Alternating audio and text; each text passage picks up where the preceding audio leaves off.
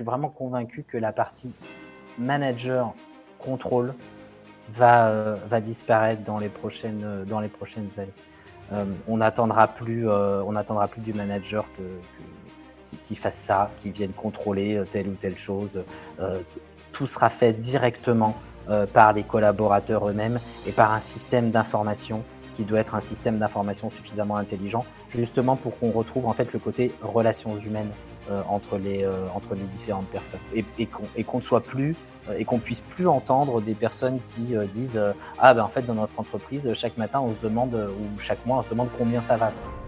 Bienvenue dans Back to the Future of Work, le podcast qui vous emmène dans les coulisses du monde de demain. Ce podcast vous est proposé par Team Builder, une plateforme qui améliore le recrutement et booste la coopération et la productivité des équipes grâce à des outils RH et des conseils basés sur l'analyse scientifique des personnalités. Je suis Aurélien Guillon. Passionné par la tech et les sciences humaines et fort d'une expérience de 10 ans dans le conseil en management et innovation, je pars à la rencontre d'entrepreneurs, de managers et de DRH pour comprendre comment ils recrutent, onboard, encadrent et inspirent leurs équipes au quotidien. Découvrez dans ce podcast les meilleurs outils, conseils et retours d'expérience pour les envisager dans votre business. On abordera tous les sujets et on parlera surtout de Future of Work. Là où on va, on n'a pas besoin de route.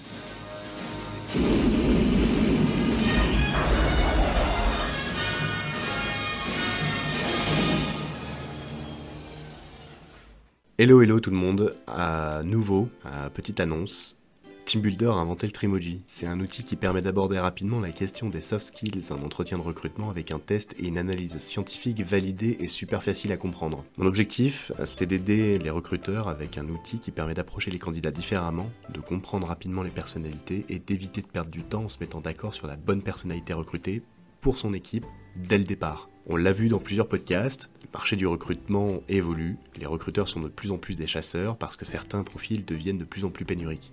Ce qui compte aujourd'hui, c'est d'innover dans sa manière de sourcer. Sourcer, je rappelle, chercher, approcher les profils, donner envie d'en savoir plus.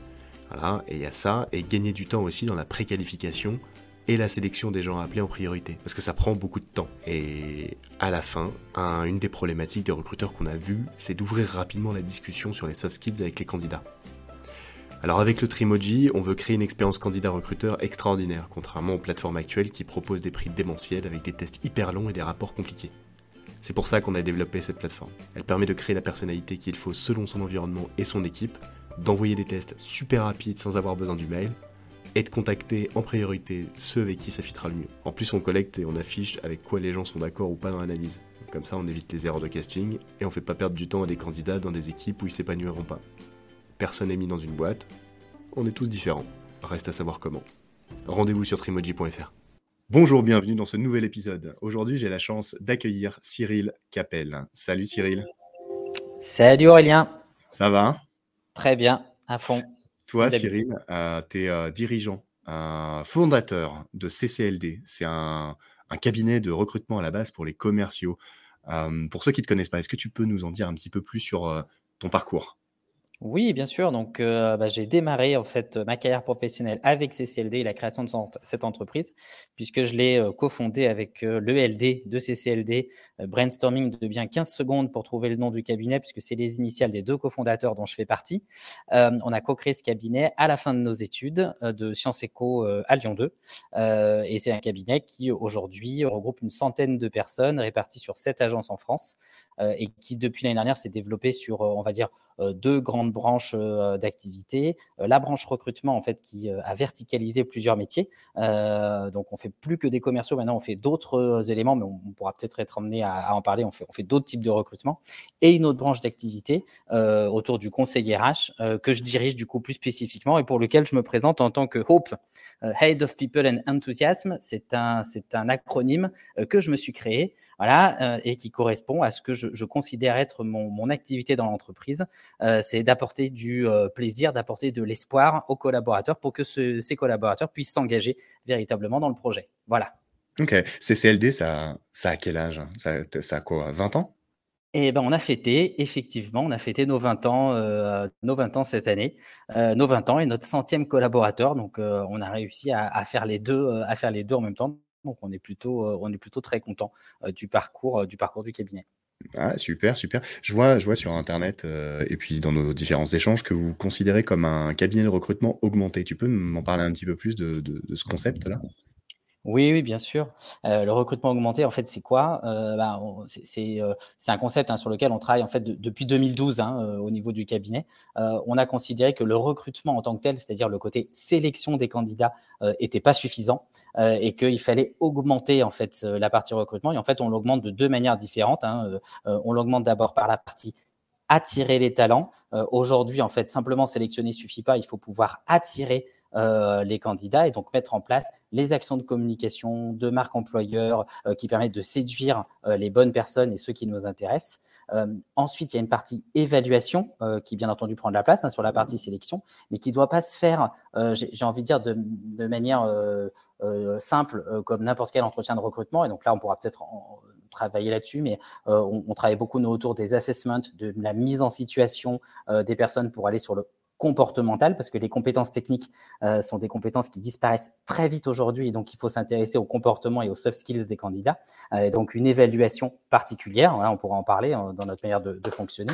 Et ensuite, euh, bah, il faut penser, en fait, le recrutement augmenté, il faut le penser avec le côté engagement euh, du talent, euh, bah, parce qu'une fois qu'on a euh, attiré euh, les personnes et qu'on a réussi à, les sélectionner, si on n'est pas d'ores et déjà en train de réfléchir à comment est-ce qu'on va engager la personne dans le temps et donc mettre en place un recrutement durable, on, risque de, mettre un, coup d'épée dans l'eau et de faire un recrutement qui bah, sera un recrutement qui bah, durera peut-être un an, deux ans maximum, mais qui n'engagera pas la personne euh, dans le temps avec l'entreprise. Ok, um, je retiens deux manières. Donc, euh, attirer les talents d'une part et la sélection de l'autre. Euh, donc, plein de mots-clés. Assessment, mise en situation, soft skills, marque employeur. Ok. Um, Aujourd'hui, les clients avec qui tu, tu bosses, c'est quel type de structure?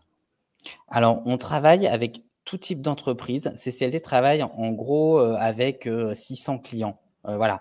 Euh, on travaille avec tout type de structure, aussi bien euh, certaines petites sociétés qui ont besoin de nous pour que justement on leur apporte no notre savoir-faire sur la totalité du recrutement, que des grandes entreprises qui ont besoin de notre capacité industrielle à faire du recrutement, à faire du recrutement volumique. Et, et, on a la chance en fait d'avoir une structure aujourd'hui bah, bah, composée d'une centaine de personnes qui nous permet de faire les deux. Alors bien entendu, on a assis notre développement initialement sur des grands groupes, euh, parce que c'est eux en fait qui nous assurent, euh, j'ai envie de dire, notre fonds de roulement. Il hein, faut, être, euh, faut être aussi réaliste. Hein. On fait en gros 2000 recrutements par an. Donc sur ces 2000 recrutements, il y en a quasiment aujourd'hui 70% qu'on fait avec des grands groupes sur des volumes de recrutement annuels avec, ces, avec ces, on va dire, ces grands recruteurs. Et puis le reste, c'est avec des PME, donc aussi bien d'ailleurs des startups que des PME ETI, euh, avec qui on va travailler. Alors en, règle générale, ce qu'on essaie de faire, c'est euh, travailler sur du long terme. Euh, et d'ailleurs, à chaque fois qu'on lance des recrutements, on, met en œuvre des euh, immersions terrain chez, chez ses clients de manière à vivre véritablement le poste pour lequel on va recruter, parce que ben, on, on, on sait qu'a priori, on devrait travailler avec cette entreprise sur le, sur le long terme, parce que ben, on, on travaille euh, essentiellement quand même avec des entreprises qui, euh, ont besoin et qui ont envie euh, de, se développer et donc bah, de, recruter, de recruter dans le temps. Ok, super. J'entends j'entends euh, 70% de grands groupes, 30% de PME, start-up, ETI, 2000 recrutements par an. Euh, immersion terrain, euh, c'est quoi? C'est-à-dire vous, vous, travaillez un petit peu comme un cabinet de conseil, vous allez chez le client, vous, euh, allez parler aux gens qui font partie de l'équipe entre guillemets de réception pour, pour le candidat, c'est ça? Exactement. En fait, ce qu'on va faire pour être sûr de ne pas se tromper dans notamment le, le, les qualités des candidats qui peuvent être attendus, on va aller chez le client, on va aller faire un peu du vie, donc on va aller échanger avec des RH, mais pas que, du coup avec les managers, euh, avec un certain nombre de collaborateurs. On va aller faire cet échange-là pour réussir en fait à faire ressortir euh, de ces immersions euh, des éléments qu'on va intégrer dans notre propre référentiel de compétences. On a créé un référentiel de compétences comportementales et du coup une fois qu'on a qu'on a qu'on est allé dans l'entreprise, on arrive à intégrer ces éléments-là dans notre référentiel pour réussir là aussi, hein, et c'est aussi un peu l'objectif de tout ça, euh, ouvrir les chakras des clients avec lesquels on, on travaille pour réussir à aller les faire recruter dans le cadre de notre référentiel. Et notre référentiel, on l'a fait autour du mot respect. pour que justement on se dise, OK, quand on recrute, on est en, respect de soi, en respect des autres, en respect de nos engagements. Et, respect pour, pour te, te l'expliquer très rapidement. En fait, les trois premières lettres, c'est les trois formes d'intelligence qu'on va rechercher chez les personnes qu'on recrute. Donc, c'est relationnel, émotionnel et situationnel. Après, il y a trois niveaux, hein, je ne vais pas rentrer dans le détail, mais il y a trois niveaux dans chacun des, éléments. Et ensuite, il y a euh, les trois lettres d'après, ces trois qualités, euh, la pédagogie, euh, l'enthousiasme et le côté client focusé ou apport de solutions. Et enfin, la dernière lettre, c'est le traitement de l'information, c'est le côté cognitif indispensable malgré tout pour la réussite dans quasiment n'importe quel, n'importe quel métier. Eh bien, tu sais quoi? On a le temps. Ok. Donc, euh, le R, R relationnel, c'est quoi? Alors, on a le temps. Je vais, je peux, alors, je peux pas non plus dévoiler tout ce qu'on met à l'intérieur du, euh, du, système, mais, mais l'intelligence relationnelle, euh, c'est cette intelligence à un moment donné à créer des relations. Donc, le, le, premier cercle sera bien entendu cette capacité à créer, à un les relations, jusqu'à le dernier niveau qui est, qui, qui est la, la, capacité en fait à, à, à objectiver et à mettre en place une stratégie euh, pour savoir utiliser euh, son réseau euh, et réussir à l'utiliser pour réussir dans ce qu'on est en train de faire. et sur la partie, si je dois après rebondir rapidement sur la partie émotionnelle, c'est exactement le même système. Hein. le premier élément, c'est plutôt une connaissance de soi, donc plutôt orienté sur soi. ensuite, la capacité à comprendre les émotions des autres et les envies des autres, et donc du coup à s'adapter. Et le troisième élément, c'est cette capacité à prendre de la hauteur euh, et donc à être capable de comprendre les relations euh, qui peuvent se faire entre deux individus, même si dans ces deux individus, je suis à l'intérieur. Voilà. Euh, et donc, on, met en place des situations dans le cadre des entretiens qu'on mène pour réussir à faire émerger des, bah, des comportements dans le cadre de ces situations qui nous permettent de mettre des, des mesures euh, sur euh, chacun des éléments que, euh, que, je suis en train de citer en fonction des postes pour lesquels on, travaille. Parce qu'il y a des postes où il suffit d'être capable de créer le contact pour, que ça, pour que ça fonctionne, et puis d'autres postes où il faut aller bien plus loin, notamment sur l'intelligence relationnelle. Et donc, ce que j'ai dit sur le relationnel émotionnel, on peut faire pareil sur le situationnel, qui correspond à l'agilité à un moment donné, à, à, à répondre à telle ou telle situation et à s'adapter, alors au-delà même des situations, aux typologies de personnes qu'on peut avoir en face de nous, aussi bien des cols bleus par exemple que des cols blancs. Voilà, si je veux, si je veux simplifier et résumer le, et résumer le système. Un exemple de mise en situation euh, pour un type de poste Alors un exemple de euh, mise en situation pour, euh, pour un type de poste, j'essaie d'en trouver un qui, en, en, tout cas d'en trouver une qui, qui va être parlante. Vous, vous, on va recruter par exemple un chef de projet, voilà, pour X ou Y entreprise. On va lui demander comment, dans telle situation, et donc on va essayer d'utiliser une situation bien entendu du passé, il a mis en œuvre tel ou tel élément sur lequel il a, il a travaillé. Et si cette personne, par exemple, parce qu'on me pose souvent la question, on me dit, mais ça, ça marche du coup uniquement pour les personnes qui ont de l'expérience Comment vous faites pour des étudiants, par exemple, qui n'ont euh, peut-être pas d'expérience? On va aller chercher, eh ben, dans ce cadre-là, des éléments qu'ils ont fait dans le cadre de leur formation sur comment ici sont pris, là aussi, euh, pour mettre en œuvre un projet. Et ça peut être un projet, ça peut être simplement euh, bah, d'avoir travaillé sur son mémoire ou sur telle ou telle chose. Et donc, en fait, on va aller sur de la situation. c'est ça la, méthode situationnelle. Hein. On va aller sur une situation, on va lui demander comment est-ce qu'il s'y est pris, donc quelles actions euh, ont été mis en œuvre et quels résultats il a obtenu vis-à-vis des actions qui ont été mises en œuvre. Euh, et, là, quand on, quand on travaille de cette manière-là, euh, on n'est pas dans l'abstrait, du coup, on est vraiment dans le concret, donc dans le comportemental, et on sait, ça c'est vérifié, hein, on sait que les comportements passés sont des mécaniques qu'on met en œuvre régulièrement et qu'on va pouvoir réutiliser dans le futur. Et donc notre, la, méthode de situationnelle, en tout cas, c'est une méthode euh, qui euh, nous permet euh, de, faire ce genre de choses pour aller évaluer les personnes. Ok, ok. Le, côté relationnel, émotionnel, c'est quelque chose que tu, utilises des outils, tu utilises des, des, c'est quoi C'est un, un échange avec la personne pour aller sonder un petit peu ça, ou alors c'est euh, des, des, des tests? Alors, on, utilise les deux. Euh, pour, pour, que ça fonctionne, on utilise, euh, on utilise les deux. C'est-à-dire qu'on va utiliser, euh, bien entendu, dans le, dans le cadre des entretiens, des mises en situation où on va faire exprimer les personnes. On va leur faire passer des tests. Donc, on utilise notamment Central Test, voilà, avec des outils d'intelligence émotionnelle qui sont des outils du marché. ce qui est important quand on utilise des tests, c'est pas tant le résultat du test, c'est plutôt l'interaction qu'on va créer avec la personne qu'on a en face de nous pour qu'elle nous explique elle-même ses résultats. Euh, donc, il faut la faire parler sur bah, qu'est-ce que cette personne retire de telle ou telle chose, en quoi cet élément lui paraît vrai, pas vrai, pourquoi, parce que c'est ça qui est important, c'est pas le résultat du test euh, brut, euh, il, faut, il faut pouvoir l'interpréter avec la personne. Hein. et enfin, au-delà de, des mises en situation euh, et euh, des tests euh, qu'on va utiliser, il nous arrive régulièrement, pour, avec nos clients en tout cas, d'utiliser aujourd'hui des outils du type disque ou force motrice. Voilà.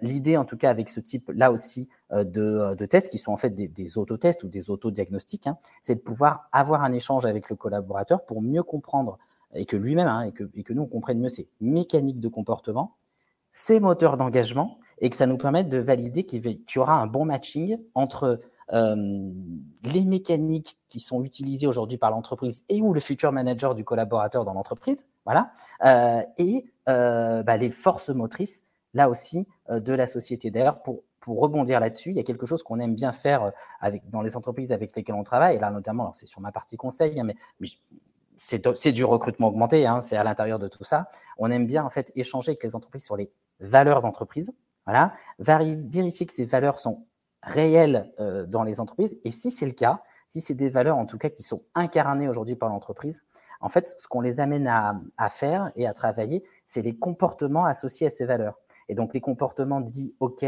les comportements dits en gros pas OK, voilà. Euh, souvent pour une valeur, on peut en faire ressortir cinq de chaque côté. Hein euh, cinq comportements OK, cinq comportements pas OK. Euh, s'il y a trois valeurs dans l'entreprise, eh ben, euh, on fait le calcul, ça va assez vite en volume de comportement, mais ça en fait une trentaine. Voilà.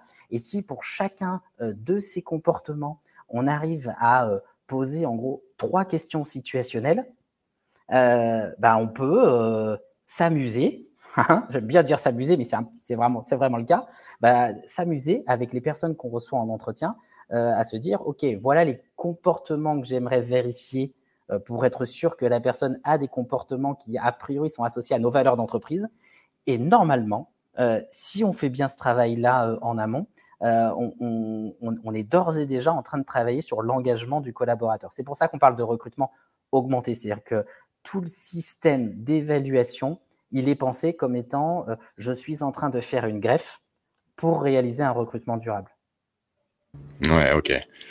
Euh, hyper important sur, euh, hyper intéressant ce cet aspect, euh, je vais assessment, donc assessment center avec, avec autodiagnostic, le disque, le central test etc. Central test, c'est une solution d'assessment, comme le disque etc.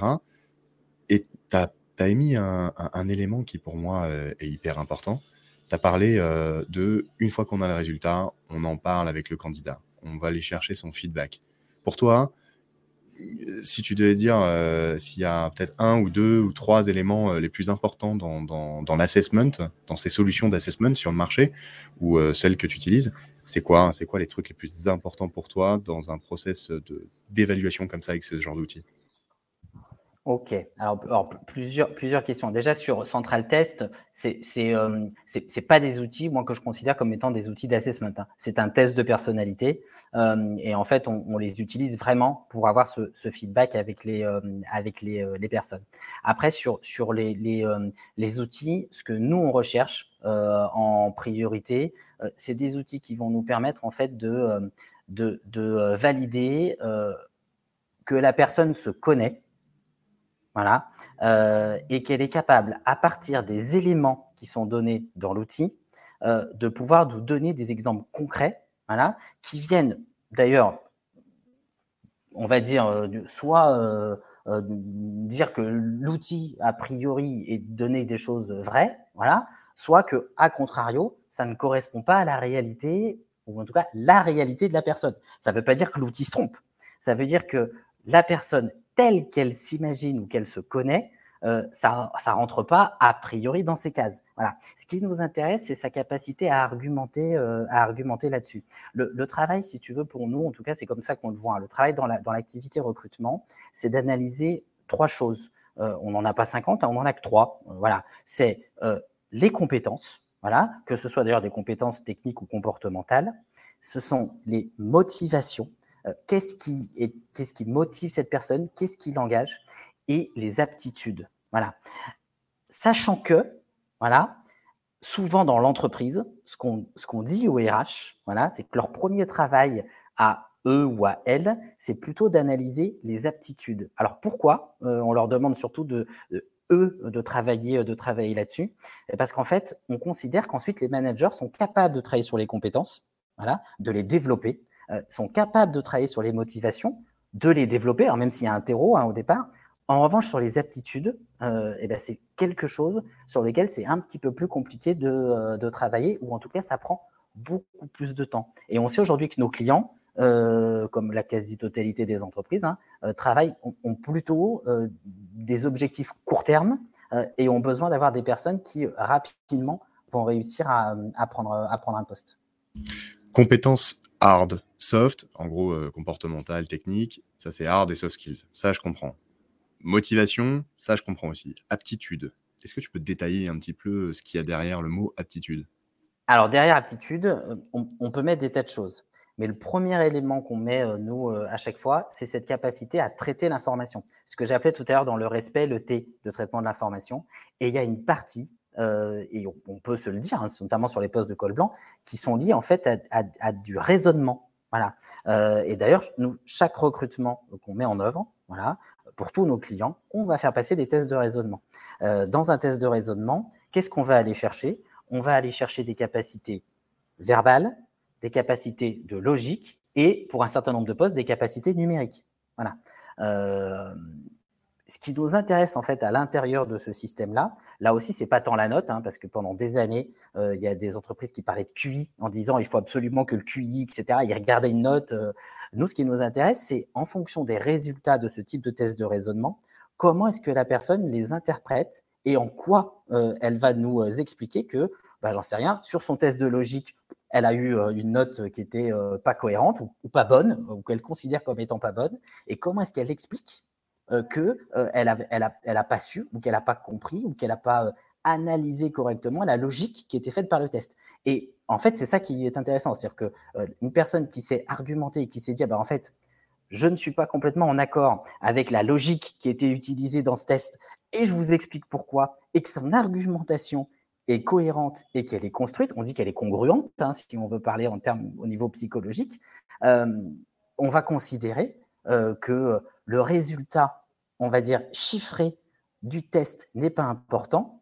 C'est ce que nous aura dit la personne en retour, en tout cas, de, euh, ce test. Pourquoi? Bah, Parce que les entreprises ont besoin, et donc ça fait partie, pour le coup, dans les attitudes hein, de, ce que je vais dire, hein. les entreprises ont aujourd'hui besoin des personnes qui ont un esprit critique et créatif euh, pour réussir à trouver des solutions là où euh, bah, les entreprises souvent sont confrontées à des mécaniques Hein, euh, qui, euh, bah, si, on, si on, reste binaire, voilà, on n'aura pas une solution sur mesure à apporter euh, dans, telle ou telle, dans telle ou telle circonstance. Donc c'est toujours et encore les feedbacks. Les feedbacks, les feedbacks, les feedbacks. Que ça soit dans l'évaluation du test de personnalité, bah, toi, ce qui va t'importer, c'est valider que la personne se connaît, qu'elle donne des exemples concrets pour identifier en fonction de chaque soft skills qu'il y a en face, de chaque trait de personnalité. Et puis, dans le test aussi de, logique, verbale, numérique, ça va être aussi important, les, les feedbacks, son argumentation, comment ça va révéler son esprit critique ou alors son esprit créatif, si elle n'est pas d'accord ou pas d'accord ou pas d'accord.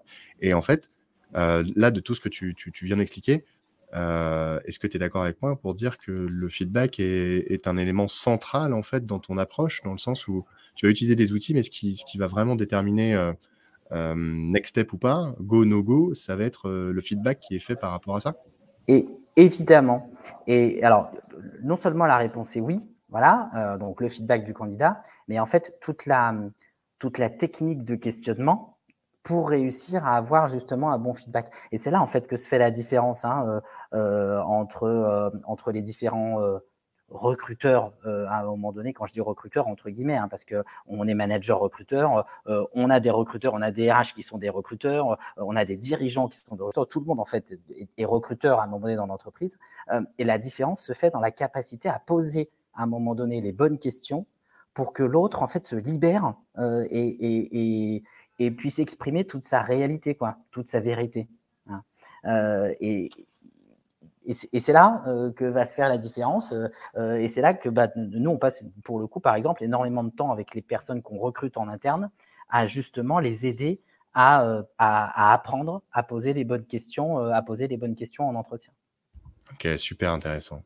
Cyril, pour toi, les enjeux de ton métier aujourd'hui, c'est quoi? Alors, les enjeux, alors de quel métier? Le métier de recruteur?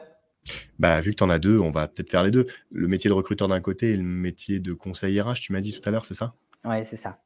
Euh, alors, sur, le métier de recruteur, euh, on va dire que l'enjeu euh, l'enjeu principal, c'est de réussir à se mettre dans une position où je suis capable de sélectionner et de séduire la personne que j'ai en face de moi. Voilà. Euh, et donc, on a intégré dans ce job euh, qui initialement était un job, euh, on va dire le côté RH pur. Il y a quelques années en arrière, c'était un job quand même plutôt administratif entre guillemets. on lui a intégré une vraie logique aujourd'hui de développement. Voilà. C'est d'ailleurs pour ça qu'on parle de développement RH. Hein, c'est pas pour rien. Hein. C'est qu'il y a une vraie logique de développement derrière. Et dans cette logique de développement, il y a une grosse partie de marketing, de communication et de vente. Donc sur, sur la partie recruteur, l'enjeu, c'est vraiment d'avoir cette capacité à faire les deux choses. Euh, il y a quelques années en arrière, on s'était même amusé euh, à, euh, à, traduire en fait ça avec. Il, y a, il existe les 4 P du marketing mix, euh, et euh, chez nous on parlait des 4 S du recruiting mix. Et on expliquait qu'en fait le recruteur, on lui demandait, bah, ces 4 S, c'est quoi? C'est sourcing, sélection, séduction, sincérité. Euh, pour que ça fonctionne, euh, la partie recrutement, il faut euh, travailler bah, ces 4 S et son recruiting mix en se disant, OK, je vais travailler ma partie sourcing et donc cette partie communication. Je vais travailler ma partie sélection et donc réussir à sélectionner les bons talents qui sont bien liés à l'entreprise. La partie séduction, quels sont les leviers que je vais utiliser pour lui vendre le job? Voilà tout en étant sincère, euh, parce que l'objectif c'est pas non plus que je recrute quelqu'un qui au bout de deux semaines va me dire mais attendez vous m'avez vendu un truc euh, qui qui euh, qu'on retrouve pas du tout dans l'entreprise quoi. Et, et, donc l'enjeu c'est vraiment ça sourcing sélection. Sur la partie conseil RH, notre enjeu aujourd'hui c'est de réussir à aider les entreprises à engager les talents dans la durée. Pourquoi? Parce qu'on on avait déjà avant avant le Covid, on sentait qui avait une difficulté de plus en plus euh, forte, alors qui s'exprimait souvent, d'ailleurs, sur la, la, la traduction, c'était souvent je cherche un équilibre entre ma vie privée et ma vie professionnelle. Voilà, on, on entendait ça euh, voilà, euh, régulièrement. La période Covid a mis l'accent très fortement sur cette partie privée. Enfin, soyons réalistes, notre logique au travail et la logique au travail en règle générale a, a, a fortement changé. Voilà, il y a une étude là qui vient d'ailleurs de sortir aux, États-Unis euh, qui euh, explique qu'il va y avoir, qu'il y a eu et qu'il va y avoir encore plus de démissions euh, dans les dans les mois dans les mois qui viennent et de démissions en fait de personnes qui recherchent du sens dans dans ce qu'ils sont en train de faire. Alors ça avait démarré avant le Covid et là ça s'est fortement accentué. Et donc sur la partie RH, c'est trouver les moyens de réengager les collaborateurs dans les projets d'entreprise. Et donc là, pour nous, en tout cas, on, on explique aujourd'hui qu'il y a trois grands leviers. Voilà, il n'y en a pas 50, hein, vraiment, il y en a trois, voilà, pour réussir à réengager. Et donc, bah, ça, toutes les entreprises, et, l'enjeu est là, trouver les bons moyens dans ces leviers-là. Les leviers, en fait, c'est le sens. Voilà. Euh, donc, redonner du sens dans ce qu'on fait avec un, sens plutôt collectif. C'est ce que font les entreprises quand elles travaillent leur marque employeur. Hein. Euh, euh, l'objectif, en travaillant une promesse, etc., c'est de travailler ce, ce, sens. Deuxième élément, c'est de travailler le développement des compétences. tout individu a envie de se développer. Voilà, sortir sa zone de confort, c'est un élément qui lui permet, un peu comme les Pokémon. souvent, j'utilise cet exemple, ça me fait rire et ça fait rire les personnes en règle générale quand je le dis en conférence. Mais c'est exactement le même principe, c'est-à-dire que on a besoin à un moment donné de, se développer. Donc, le deuxième enjeu, le deuxième levier pour l'engagement, c'est le développement des compétences. Et le troisième levier, c'est le plaisir. Retrouver du plaisir, de la cohésion, le plaisir de travailler, le plaisir de bien faire en fait. Hein, et pourquoi? Parce que c'est une vieille philosophie hein, qui dit ça, mais qui, expliquait que c'est par le bien faire que se crée le bien-être. Et, en, fait, ce, ce système-là est un système vertueux. Et donc toute la logique et toute la complexité et tous les enjeux RH des prochains mois, selon nous, hein, selon moi, et, voilà, et selon d'ailleurs les équipes que, que, que, je, dirige sur la partie euh, conseil, euh, tous les enjeux tourneront autour de ces trois, euh, de ces trois leviers.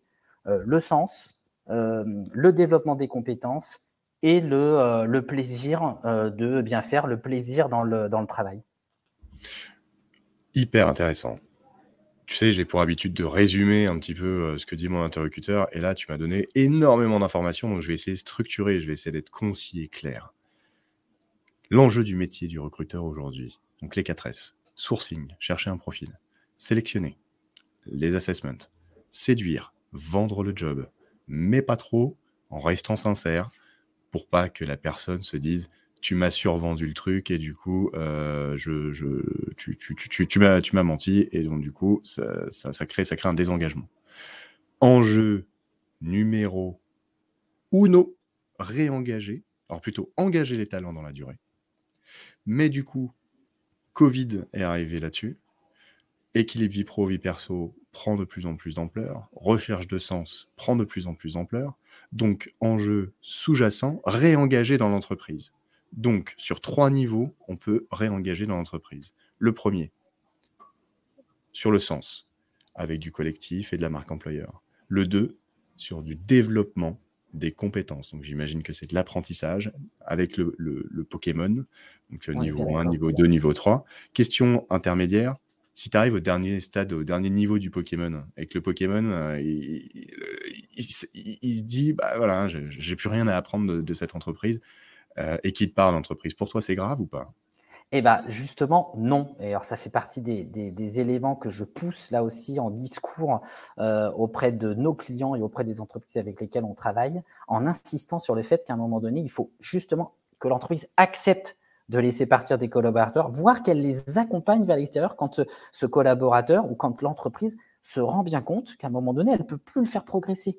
Euh, et pourquoi il faut l'accompagner? Parce qu'en fait, on est rentré dans une ère du collaborateur ambassadeur. Si ce collaborateur part dans de bonnes conditions, parce que justement, on l'a accompagné, qu'on a compris quel était son projet et qu'on est en train d'accompagner son projet, c'est un collaborateur qui, à vie, sera ambassadeur de l'entreprise. Euh, par ailleurs, si ça s'est bien passé, rien n'empêchera à l'entreprise que ce collaborateur devienne un collaborateur boomerang.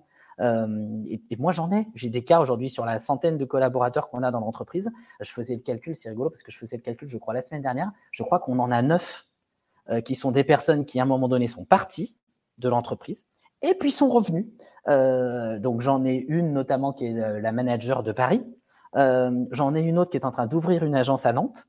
j'en ai un qui a changé complètement d'activité, qui était parti, et qui est revenu sur une activité conseil. Enfin, ce, système-là est un système qui sera vertueux dans l'entreprise. Donc, le développement des compétences, ça, fonctionne jusqu'à ce que l'entreprise, à un moment donné, puisse se dire, se dise, bah tiens, là, par rapport à cette compétence, on sent qu'on ne peut pas lui donner. C'est une vraie motivation de la personne d'aller la chercher. C'est son projet. Et ben, qu'elle aille le développer euh, à l'extérieur, rien ne nous empêchera de nous retrouver à un moment donné sur un autre, sur un autre job potentiellement dans l'entreprise. Tu sais, ça, ça fait écho à, ce que disait Léo Bernard dans un autre épisode de podcast. Euh, c'est l'épisode Passer de zéro à 200 collaborateurs. Et il disait ça. Il disait que, que la mission de l'entreprise, c'est de faire progresser les gens qui sont dedans et de les pousser à partir de l'entreprise, comme euh, un peu euh, le ferait une école. C'est-à-dire que le but d'une école, hein, c'est de te former et que tu trouves un job derrière et que après, bah, quand tu quand tu réussis dans ta, dans ta vie professionnelle, on te dit mais qu'est-ce que tu as fait comme étude? Et là, tu dis bah j'ai fait ça. Et du coup, la personne se dit incroyable. Et c'est ce que c'est le, collaborateur ambassadeur dont tu parlais, c'est-à-dire que ton collaborateur va ou ta collaboratrice va rayonner à l'extérieur de ton entreprise et donc du coup, elle va te faire bénéficier de cette aura. Exactement. Mais on est, on est totalement entré dans l'ère de l'entreprise apprenante. Hein. Euh, et, moi, je l'ai connu quand j'étais étudiant. Euh, alors aujourd'hui, j'ai envie de dire feu euh, cette entreprise, mais pendant des années, j'ai parlé en bien de l'OFUP, l'Office universitaire de presse, dans lequel j'ai appris le métier euh, de, du, commerce et du management, dans lequel j'ai appris en fait à vendre et à manager et pendant des années, j'expliquais que cette, cette, entreprise était une école de la vie. Hein et, et, et, en termes de, de, de dire, de, justement de marque pour cette entreprise, c'est une entreprise qui, du coup, pouvait, pouvait rester dans la durée. Ok, super clair. Euh, deuxième métier. Alors désolé, j'ai des travaux euh, dans l'immeuble à côté des bureaux, donc euh, je ne sais pas si ça s'entend. Aucun problème. Un ça s'entend petit peu. C'est vrai. Je viens de bah. l'entendre là à l'instant. Ouais. bah, je, vais, je vais essayer de parler par-dessus, je vais meubler un petit peu alors. on vient de faire l'enjeu du métier du recruteur et ton deuxième job, c'est le conseil RH. C'est quoi le ou les enjeux du, du métier de conseil RH alors, je, je l'ai pour moi, j'y ai un peu répondu là avec, euh, avec la partie, euh, avec, avec ce que je viens de dire sur le côté engagement des talents. Pour moi, pour moi le, conseil aujourd'hui euh, est, surtout, est surtout ici, et d'ailleurs, on nous attend véritablement ici. Et on nous attend en fait sur, sur un élément, et c'est d'ailleurs pour ça que j'ai appelé ça Act for Skills. act, c'était pour actuel, mais c'était aussi pour agir. En fait, on attend aujourd'hui à ce que la partie conseil aide à déployer des actions. et, et l'engagement des talents, en fait, ce terme-là, euh, c'est un terme qui euh, bah, peut être utilisé par des tas d'entreprises. et souvent, en fait, la question euh, qui reste derrière, c'est OK, mais concrètement, on fait quoi? Et comment on fait? Et en fait, tout l'art du conseil aujourd'hui, c'est l'art maïotique de Socrate. Hein. c'est exactement le même système d'ailleurs que quand on fait accoucher un candidat en entretien des bons éléments, c'est de savoir se faire poser les bonnes questions dans l'entreprise, animer des ateliers d'émergence pour faire ressortir les actions à mettre en œuvre. Et les actions, en fait, au niveau RH, elles sont, euh, en réalité, là aussi, hein, si on veut simplifier, elles sont très simples. Il y, a, il, y a, trois éléments sur lesquels il faut, euh, il faut travailler euh, au niveau du, du conseil RH pour que ça fonctionne. C'est un, les talents à l'externe, donc les candidats, voilà, on peut les appeler comme on veut, hein, mais c'est le côté candidat. Il y a le côté collaborateur, qu'est-ce que je vais mettre en œuvre pour les collaborateurs? Et il y a un troisième côté qui est souvent oublié par les RH parce que ils oublient en fait qu'ils ont une vocation business parfois, mais c'est le côté client. Euh, et donc chez nous, on parle justement des 3 C quand on parle de tout ça. On dit, OK, les actions à déployer au niveau de votre développement RH, c'est des actions qui doivent être en lien avec votre promesse. Donc d'abord, il faut bien entendu avoir défini sa promesse. Hein. Euh, mais quand c'est en lien avec cette promesse, eh ben, on, les, travaille sur euh, trois grandes lignes. Et donc après, toute l'activité conseil et tout l'enjeu, c'est de réussir à faire émerger les bonnes actions et donc d'échanger de, avec les bonnes personnes pour les, pour les faire ressortir. Et ensuite, valider que dans le temps, c'est mis en œuvre, mais c'est vraiment sur le côté candidat, collaborateur, client.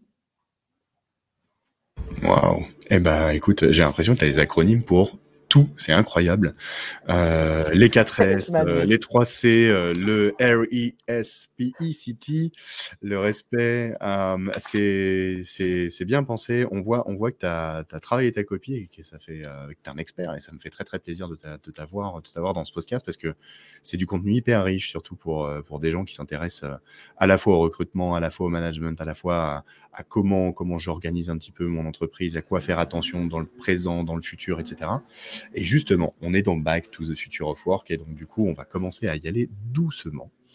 Euh, toi, dans ta mission aujourd'hui euh, bah, de recruteur, de, de, conseiller RH, mais aussi de manager, on n'a pas, on n'a pas abordé cette partie. Euh, qu'est-ce qui, qu'est-ce qui te prend du temps aujourd'hui dans ta, dans ta mission, dans ta mission de manager et qui est, qui, qui tu trouves compliqué à faire? Alors, euh, il y a deux questions l'une, parce que qu'est-ce qui me prend du temps euh, y a, mais Du coup, ça me fait plaisir, donc euh, c'est pour ça que je vais le répondre en deux temps. Qu'est-ce qui me prend du temps euh, C'est de tâcher d'organiser des choses où je crée de la cohésion entre tout le monde. Pourquoi ça prend du temps? Parce que bah, aujourd'hui, on est avec des collaborateurs qui, pour beaucoup, sont parfois loin, en télétravail, euh, sur des agences potentiellement différentes. Euh, à, mon niveau, hein, je, travaille avec aujourd'hui 12 euh, personnes en direct. Voilà, sur ces 12 personnes, j'en ai que 3 euh, qui sont sur le siège de l'entreprise. Voilà. Tout le reste, ils sont répartis euh, un petit peu partout. Et donc, bah, pour réussir à organiser quelque chose qui engage tout le monde et qui, et qui leur permet de travailler sur un projet commun, il faut être capable de travailler sur des rituels euh, avec eux. Et malgré tout, quand euh, on veut que ce système-là fonctionne et soit bien pensé, euh, ça prend du temps. parce que ça veut dire qu'on est obligé de travailler et sur le quotidien, et donc, bah, on a notamment une réunion tous les lundis où on travaille sur le quotidien, les clients, ce qu'il y a à mettre en œuvre, etc., où je peux regrouper tout le monde. Et il faut qu'il y ait au moins une fois par mois des réunions sur la stratégie globale de l'entreprise. Euh, et il faut l'avoir écrit. C'est-à-dire que là, par exemple, sur cette année, on a euh, quatre stratégies qui sont liées à un plan euh, pour l'année. Et en fait, chaque mois, on a des rapporteurs parmi les 12 personnes qui viennent expliquer ce qu'ils ont mis en œuvre dans chacune des stratégies sur lesquelles on a travaillé tous ensemble. Et, ce système-là, on ne se rend pas compte hein, quand on le fait pas, mais c'est un système qui prend du temps. Malgré tout, il me fait plaisir. Donc c'est pour ça que pour répondre à l'autre partie de, la question sur le job du manager, où, là je prends un peu moins de plaisir, euh, et je cherche justement à me, à me, à me libérer de ça et à, et à, voir avec les entreprises, avec nos clients, comment s'en libérer. C'est la partie KPI, euh, c'est la partie potentiellement contrôle des chiffres, euh, où, euh, où de, de, mon côté, je cherche à, à digitaliser, et j'en ai déjà digitalisé une bonne partie, hein, au maximum ces éléments-là, et à transférer en fait le, le, euh, la responsabilité de les suivre directement aux collaborateurs. Voilà. Euh, pour que ce, ce, ce travail-là ne soit pas un travail du manager. Le manager n'est pas là aujourd'hui, en tout cas c'est mon point de vue, c'est mon parti pris, hein, pour être dans le contrôle et dans le suivi à un moment donné de différents KPI. Son travail, c'est d'organiser la cohésion et le plaisir. Je le disais tout à l'heure, hein, trois, trois éléments, le sens, le développement des compétences et le plaisir. Et pour moi, le, le, le job, le premier job du manager, c'est de mettre en œuvre ce qu'il faut pour que les personnes prennent du plaisir à travailler ensemble. Euh, parce qu'une personne, en fait, qui prend du plaisir est plus attentive à ce qu'elle fait, elle est plus engagée et donc elle est plus performante. Ok. Ta méthode en une seule seconde euh, pour dire comment je réengage euh, ou comment j'engage mes équipes, c'est ça, c'est le sens, les compétences et, et le plaisir. Sur le sens, euh, c'est quoi? C'est tu fais des discours de motivation, tu fais des discours euh, inspirants, ce genre de choses pour euh, remettre du sens? L'idéal pour, pour, pour remettre du sens, c'est toujours de pouvoir se raccrocher à un leitmotiv de l'entreprise qui va plus loin que sa propre activité ou le chiffre de l'entreprise. Sur la partie CCLD, par exemple, le leitmotiv, c'est nous créons des rencontres qui créent de la réussite. Voilà.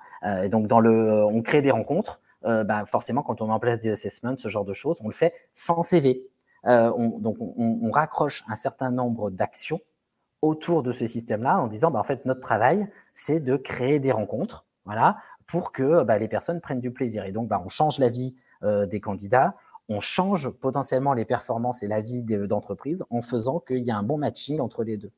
Sur la partie Act for Skills, notre, euh, notre leitmotiv, pour le coup, le sens en fait qu'on donne à tout ça, c'est justement ce que je disais tout à l'heure, le réengagement des talents.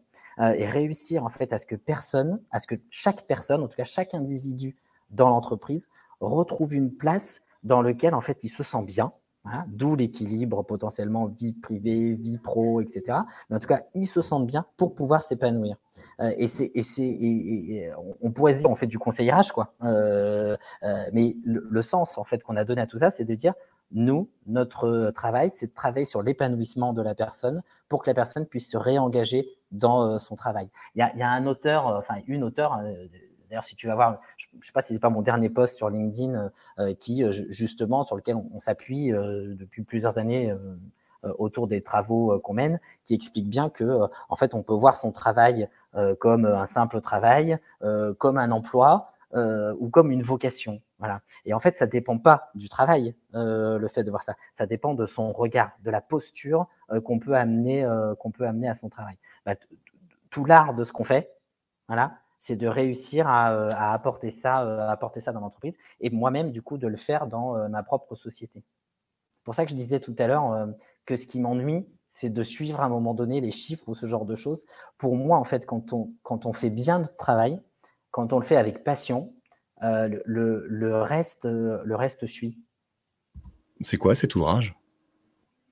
Euh, alors, j'ai pas l'ouvrage en tête. Euh, il faut que je reprenne l'auteur, mais je peux aller en même temps que je te parle. Hein, je peux aller sur. Euh, il y, en a plein des ouvrages. Hein. Il y en a un que je recommande pour le coup plutôt pour autour du plaisir, c'est Fiche. Fiche. la philosophie.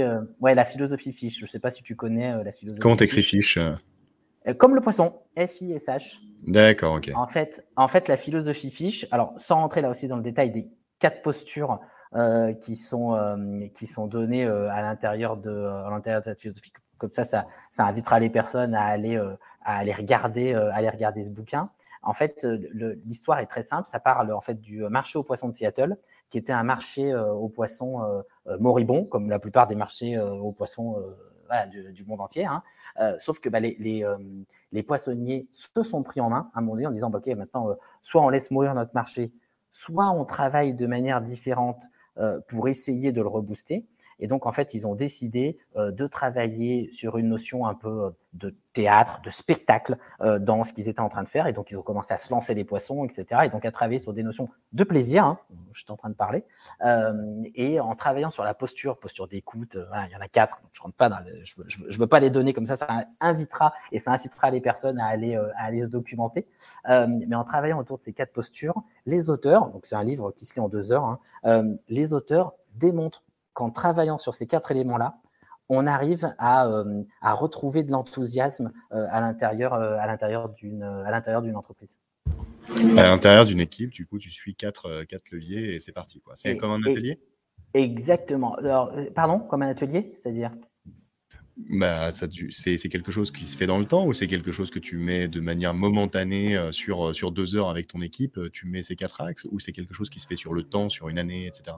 Non, non, non, tu les, il, faut, il faut les organiser euh, et il faut surtout euh, réussir à, à, transformer un certain nombre de, d'éléments que, euh, que, tu mets, que tu mets dans l'entreprise. La psychologue, c'est Ami Karnowski. C'est pour ça que j'ai du mal à chaque fois à aller, à aller le chercher, qui a travaillé sur, sur les études dont, dont je parlais tout à l'heure. Ok, ok, ok, super, super. Euh, bah, j'ai même pas besoin de te poser la question est-ce que tu as des ouvrages à nous recommander? Tu le fais déjà tout seul, donc ça c'est super. Euh... Ah, j'en ai, alors j'en ai, j'en ai un autre, euh, mais j'imagine que celui-là, il y en a d'autres qui l'ont donné, c'est celui de Vinit Nayar.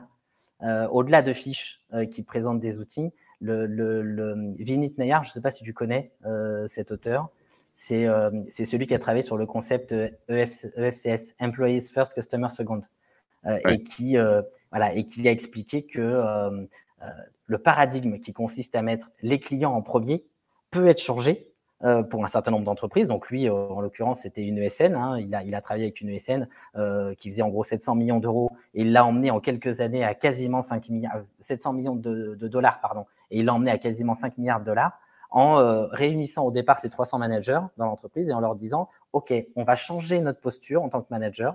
Votre posture maintenant en tant que manager, ça va être d'accompagner vos collaborateurs parce que eux-mêmes accompagnent vos clients. Et donc, on va d'abord travailler auprès des employés, on va les développer, on va leur apprendre, on va les satisfaire. Donc, on va être en mode, euh, on va mettre nos t-shirts, en quoi puis-je vous aider? Voilà. Euh, et en faisant ça auprès de vos collaborateurs, vous verrez qu'ils seront meilleurs auprès de, vos clients. Et en fait, en, bon, il a mis en place des, il a déployé des actions derrière. Hein, là aussi, on ne va pas rentrer dans le détail aujourd'hui, mais avec toutes les actions qu'il a déployées, il a pu ensuite expliquer dans, son livre, hein, euh, en français, du coup, les employés d'abord, les clients ensuite, euh, comment il s'y est pris. Et donc, pour la petite anecdote, moi, j'ai lu le livre quand il est sorti en anglais euh, en 2010. Voilà. Euh, je suis pas très bon en anglais, donc j'avais pas compris toutes les subtilités du bouquin. Voilà, je préfère être franc. Donc, quand il est ressorti en français, je l'ai relu. Euh, et en fait, il y a un certain nombre d'éléments que, euh, qui, qui, mettait en avant à l'intérieur de son livre qu'on a testé chez CCLD. Et là aussi, hein, pour la petite anecdote, en 2010, on faisait un million d'euros. En 2020, on en faisait 12. Voilà. Donc, en fait, les, les, les, les, actions qui consistaient à dire on va mettre au cœur en fait, de notre stratégie le développement des compétences des collaborateurs, voilà, par les managers, hein, euh, voilà, donc on va les aider. Euh, a, priori, euh, au-delà de lui, qui, qui, a été bien meilleur que moi parce qu'il est passé de 700 millions à 5 milliards, bon, nous, on a réussi à passer de 1 à 12. Voilà. Et tu as, fait x10, c'est quand, même, quand même une performance. C'est pas mal. C'est pas mal. Bravo en tout cas. donc le, la personne s'appelle Vinit euh, Nayar. Nayar, donc V-I-N-E-E-T, Nayar, N-A-Y-A-R, et son bouquin euh, qui les employés d'abord, ouais, les employés d'abord, les clients ensuite. C'est ça, employees first, customers second. C'est renverser la pyramide du pouvoir, mettre au service des employés et vous verrez, prenez soin de vos employés, ils prendront soin de votre entreprise. C'est ça, exactement. Ok, super, super, super ressource. Hum, du coup, alors attends, tac. Tu, tu, tu m'entends? Ouais, c'est bon. Ok, parce que je suis parti pendant un petit moment. Il y a eu une petite, oui, il y a eu une petite coupure, mais je t'entendais encore. Je te, te voyais plus, mais je t'entendais. Ok, ok. Bon bah écoute, euh, je passe à la question d'après. Hum, rapidement, je parle, je parle, je veux juste savoir en fait, euh, quel est l'outil que tu, tu, dont tu pourrais pas te passer euh, pour gérer ton équipe? L'outil aujourd'hui? Ouais. c'est une bonne question. Euh, est-ce que j'ai un outil euh, dont je pourrais pas me passer? J'ai envie de dire c'est mon agenda. Donc notre agenda partagé. Agenda partagé entre tous les collaborateurs. Exactement. Et ça, et ça c'est vraiment un outil effectivement dont je pourrais pas me passer parce que comme ils sont euh, tous beaucoup pris, mais comme moi je peux l'être par les clients, par nos actions, etc. Ben, en fait, je m'y prends très à l'avance pour organiser nos réunions. Là, par exemple, euh, sur 2022, euh, tous les moments euh, qu'on a à passer ensemble, je, je, disais tout à l'heure, hein, les rituels du lundi, les rituels une fois par mois, les comités éditoriaux, parce qu'on travaille sur un comité éditorial avec la partie communication, avec la partie conseil, etc. En fait, toutes ces dates-là sont d'ores et déjà posées pour toute l'année pour toute l'année 2022. Si on faisait pas ça, euh, on ne pourrait pas avancer sur le projet aussi vite euh, qu'on avance aujourd'hui. Donc oui, l'agenda partagé, c'est un truc que, dont je pourrais plus me passer. Ça, c'est hyper intéressant parce que justement, ça appelle, euh, ça appelle sur les rituels et tu y es venu tout seul. les rituels que vous avez, c'est quoi? Alors, avec, avec mon équipe, c'est bah, un rituel euh, hebdo euh, qui est le lundi, un rituel mensuel sur le suivi des stratégies, euh, sur le suivi des stratégies annuelles. on a dans l'entreprise avec CCLD deux comités de revue des talents par an. Un où les managers arrivent avec les évolutions potentielles de collaborateurs et un deuxième où des décisions sont prises concernant ces évolutions. et ensuite, on a euh, un point euh, trimestriel avec les équipes sur les objectifs un peu plus chiffrés cette fois-ci pour suivre l'avancement euh, à un moment donné de, de nos résultats, de nos chiffres, voilà, et qui me permet de faire un point chaque trimestre, un point collectif et un point individuel avec, avec chaque personne. Ok, donc tous les lundis, c'est le start. Ouais. une fois par mois, la stratégie. Exactement. Le comité pour la revue des talents, c'est tous les combien? Tous les six mois. Tous les six mois. Et puis, euh, tous les trimestres, euh, les chiffres. Exactement. Sachant qu'on a aussi un séminaire euh, au moins une fois par an pour travailler sur la stratégie, sur la stratégie annuelle. Généralement, ce séminaire, il dure, il dure deux jours. Ok, ok. Dans un endroit un peu cool, j'imagine? Exactement. Mais parfois, alors, il nous est arrivé de partir un peu loin et de faire des trucs sympas. Euh, comme euh, là, euh, cette année, par exemple, on l'a fait à Lyon. J'ai fait venir tout le monde à Lyon, à l'embarcadère, donc on n'était pas allé bien loin. mais, mais on a pu faire une soirée très sympa. Et puis on a, on a remis ça avec les équipes de CCLD au niveau global au Groupama Stadium. Hein, donc parfois, il n'y a pas besoin d'aller très très loin. on, a, on a aussi des choses sur, sur Lyon, sur Paris ou sur d'autres régions pour pouvoir accueillir pour pouvoir accueillir tous les collaborateurs. Déjà, si le Covid a permis quelque chose, c'est qu'on redécouvre notre belle, euh, belle France, entre guillemets. Et exactement. Ok, ok. Rapidement, Cyril, comment toi tu onboardes des nouveaux dans ton équipe Un nouvel employé, tu l'onboardes comment? Alors, il a une semaine en fait, première semaine où on lui laisse en fait l'opportunité de découvrir pas mal de personnes. Donc en fait, son agenda est prêt avec des rendez-vous découvertes auprès de différents collaborateurs et de différents, différents services. Euh, et la semaine d'après, en règle générale, et c'est pour ça qu'on essaie de les caler de cette manière-là, la personne participe à un campus euh, collectif avec les nouveaux, en fait, les, les nouvelles personnes qui sont, euh, qui sont arrivées. Alors, soit euh, bah, les personnes étaient déjà depuis un petit moment et donc pour eux, c'était pas la semaine d'après, mais c'était deux ou trois semaines après. Enfin voilà, on s'organise de manière un peu différente. mais il y a, y a, la participation à un campus qui permet en fait de retrouver d'autres personnes, de faire une sorte de promo de nouveau à telle ou telle date et qui permet en fait un socle commun de, de connaissances et de, et de compétences. C'est ça, sur différents services, différents types de postes. En fait, c'est une promo d'étudiants qui vient d'arriver. Euh. Exactement. Mmh. C'est marrant personne... Ah pardon, je t'ai coupé, dis-moi. Ouais, non, vas-y, vas-y, non, vas-y, vas-y. Euh, c'est la même euh, approche que ce que m'a dit Julia de We Do Gift, la, RH de, de We Do Gift. Ils ont aussi cet aspect euh, campus où ils vont recruter une dizaine de collaborateurs peut-être tous les mois ou tous les deux mois. Et c'est un batch comme ça où ils arrivent tous ensemble et ils vont être dans la même promo et sur différents services, différents types de postes. Et ça crée une unité en fait. Exactement. Et ça crée en fait une sorte de solidarité entre ce groupe-là ils ont souvent en fait les mêmes difficultés au même moment. Euh, ils n'osent pas toujours les dire aux uns et aux autres. Donc nous, on essaye effectivement en interne à chaque fois d'avoir au moins un parrain euh, pour une personne qui arrive, qui est un peu son référent euh, s'il y a telle ou telle difficulté, mais ils n'osent pas toujours dire, parce que parfois, même si on a beau leur dire que toutes les questions peuvent être données, etc., bah, on sait comment sont faites les personnes en règle générale. et le fait de créer ce, côté un peu promo, resserre des liens entre des personnes qui euh, connaissent les, mêmes difficultés au, même moment. Alors, et, par ailleurs, alors, on a en plus quelque chose qui facilite à un moment donné euh, ça aussi, c'est que souvent, en fait, ces campus sont faits soit à Paris, soit à Lyon, chez nous. et on a fait exprès, au-delà d'avoir nos, bureaux, qui sont des, beaux bureaux à Paris et à Lyon, on a des appartements sur, sur chacune de ces villes. et en fait, dans le cadre des promos, on a toujours la possibilité d'accueillir quand les promos sont un peu plus importantes et qu'il y a des hôtels, bah, il faut aussi prendre des hôtels. Mais dans chacun des appartements, on a à chaque fois la, possibilité d'accueillir entre 3 et 4 personnes euh, sur, euh, sur chacun des appartements. Donc en plus, c'est un bon moyen pour eux de commencer à vraiment faire connaissance avec des, euh, personnes qui viennent, qui viennent d'arriver dans l'entreprise. Ouais, super. Comment tu identifies et tu détermines le parrain ou la marraine pour un nouveau? C'est uniquement, alors c'est euh, pas nous qui obligeons du coup les personnes euh, à être euh, parrain ou marraine ou à être en suivi.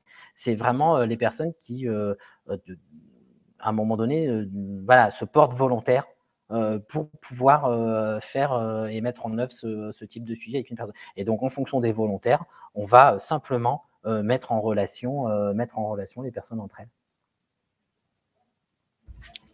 Ok, ah, L'idée qu'il y a derrière, hein, c'est ça aussi, c'est un, un, concept sur lequel on a travaillé dès 2012. Hein. Je disais tout à l'heure qu'en fait, c'est à peu près à ce moment-là où on a commencé à vraiment travailler notre marque employeur. Et en fait, quand on a, quand on a travaillé notre persona talent en interne, on s'est dit en fait, on ne recrute pas des collaborateurs chez CCLD, mais des collaborateurs. Et donc, en fait, tout ce qu'on fait, on le fait en se disant, euh, il faut que ça vienne à un moment donné des personnes elles-mêmes dans l'entreprise, parce que quand euh, quand un changement, quand une transformation euh, est emmenée directement par la personne, elle est d'ores et déjà plus engagée dans ce qu'elle va faire. Et donc, bah, un parrain, une marraine, c'est quelqu'un qui a décidé à un moment donné euh, de, passer du temps avec d'autres personnes pour pouvoir lui transférer euh, et, avoir envie de transmettre, hein, parce qu'il faut, enfin, c'est une vocation, cette envie à un moment donné d'aider de transmettre.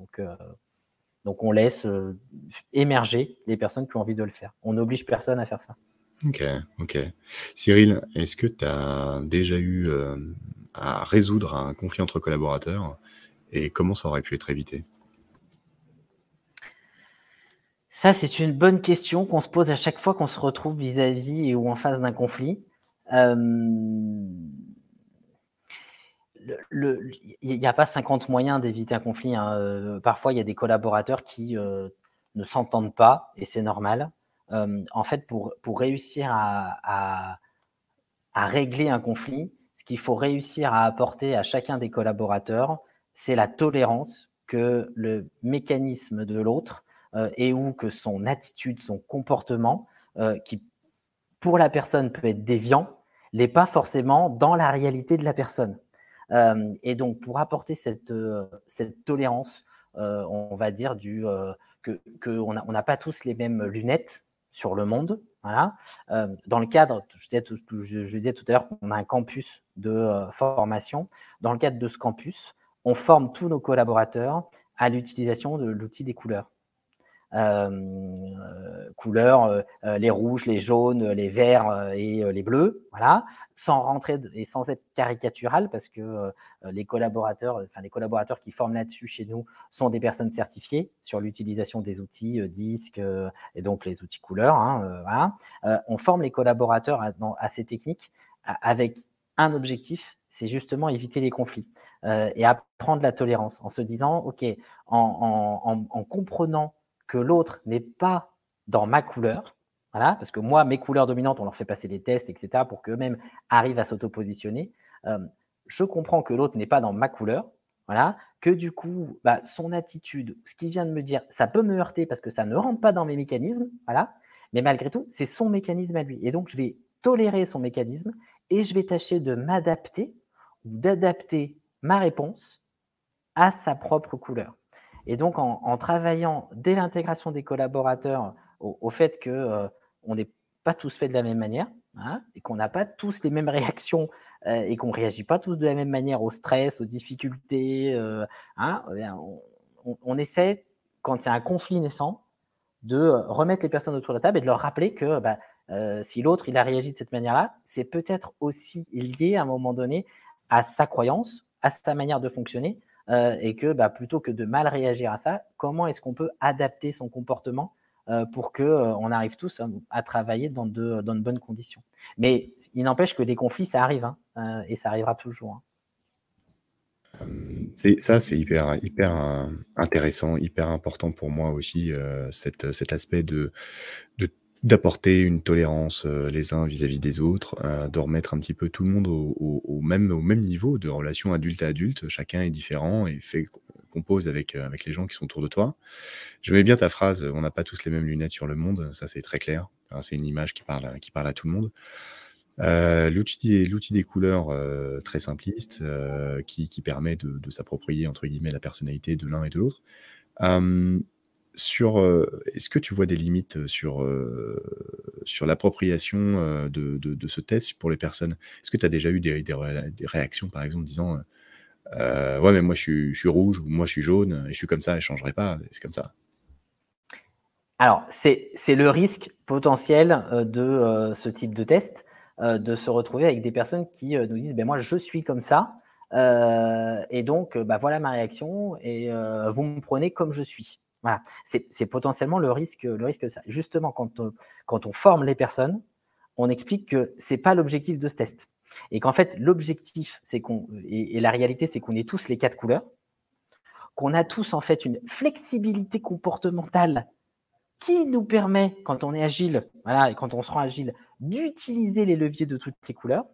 Et donc, quand on forme, on donne justement, on va dire, ce qui peut être considéré comme les qualités qui sont liées aux couleurs, qui peut être aussi considéré comme des défauts ou des axes d'amélioration des différentes couleurs, et comment est-ce que quand on est telle ou telle couleur, on peut s'adapter dans telle ou telle circonstance, dans tel ou tel comportement? Voilà.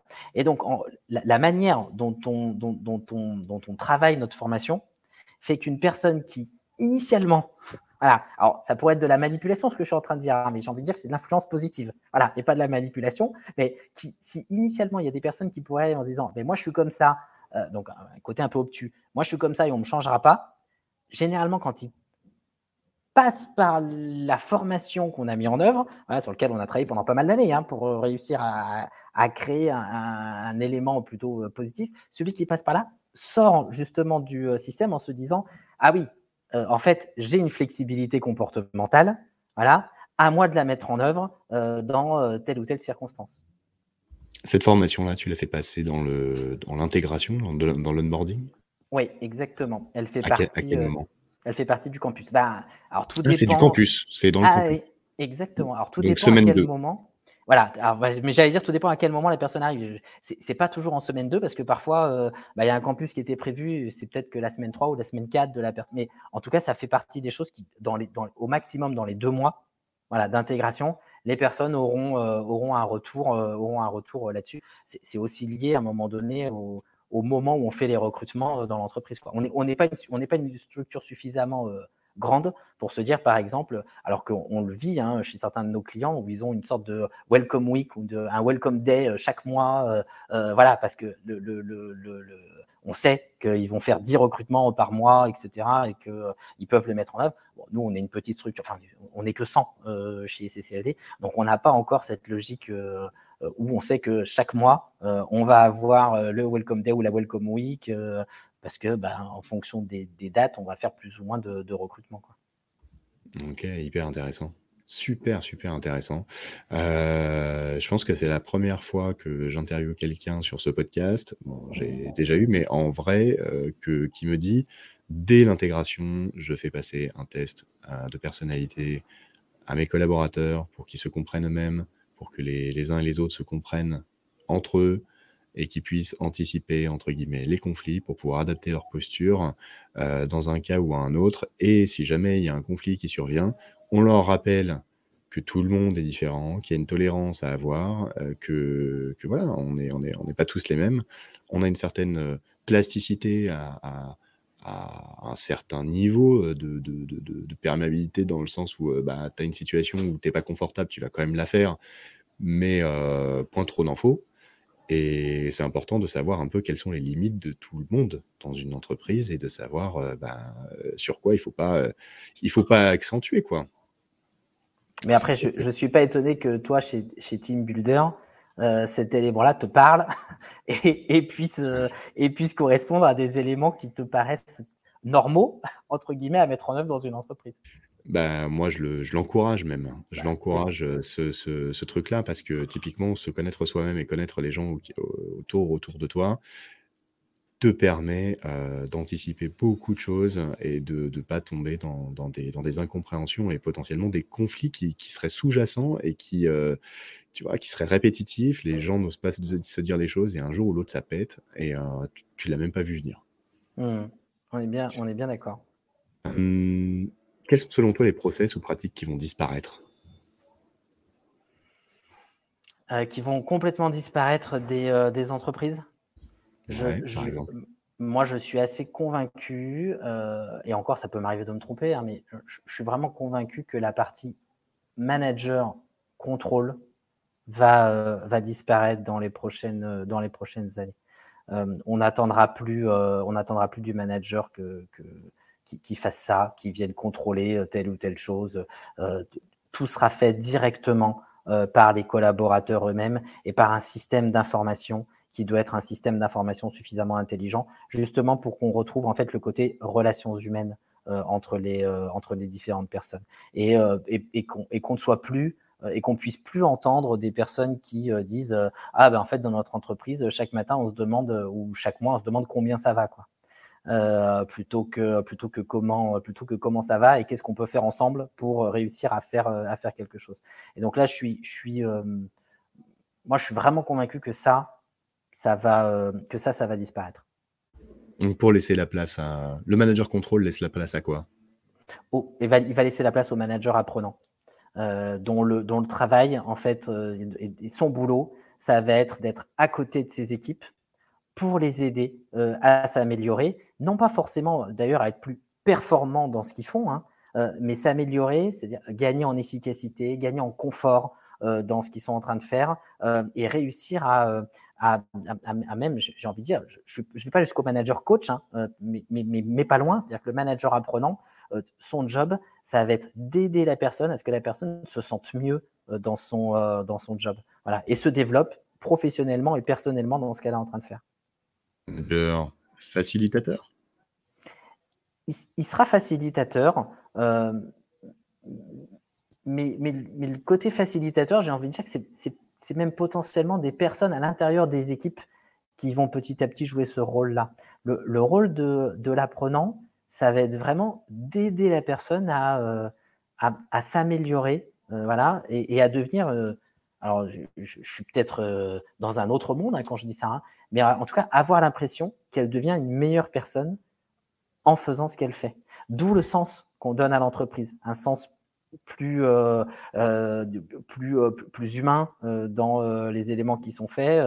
voilà, je, je, participe à un projet qui, est, qui est plus important. C'est le, le fameux mythe de, de, de, de, ce passant qui vient, qui découvre des personnes qui sont en train de travailler sur, sur un chantier. Voilà, il s'adresse à une première personne, cette personne lui dit bah vous voyez pas, je suis fatigué, il fait chaud, je, je trimballe des pierres quoi.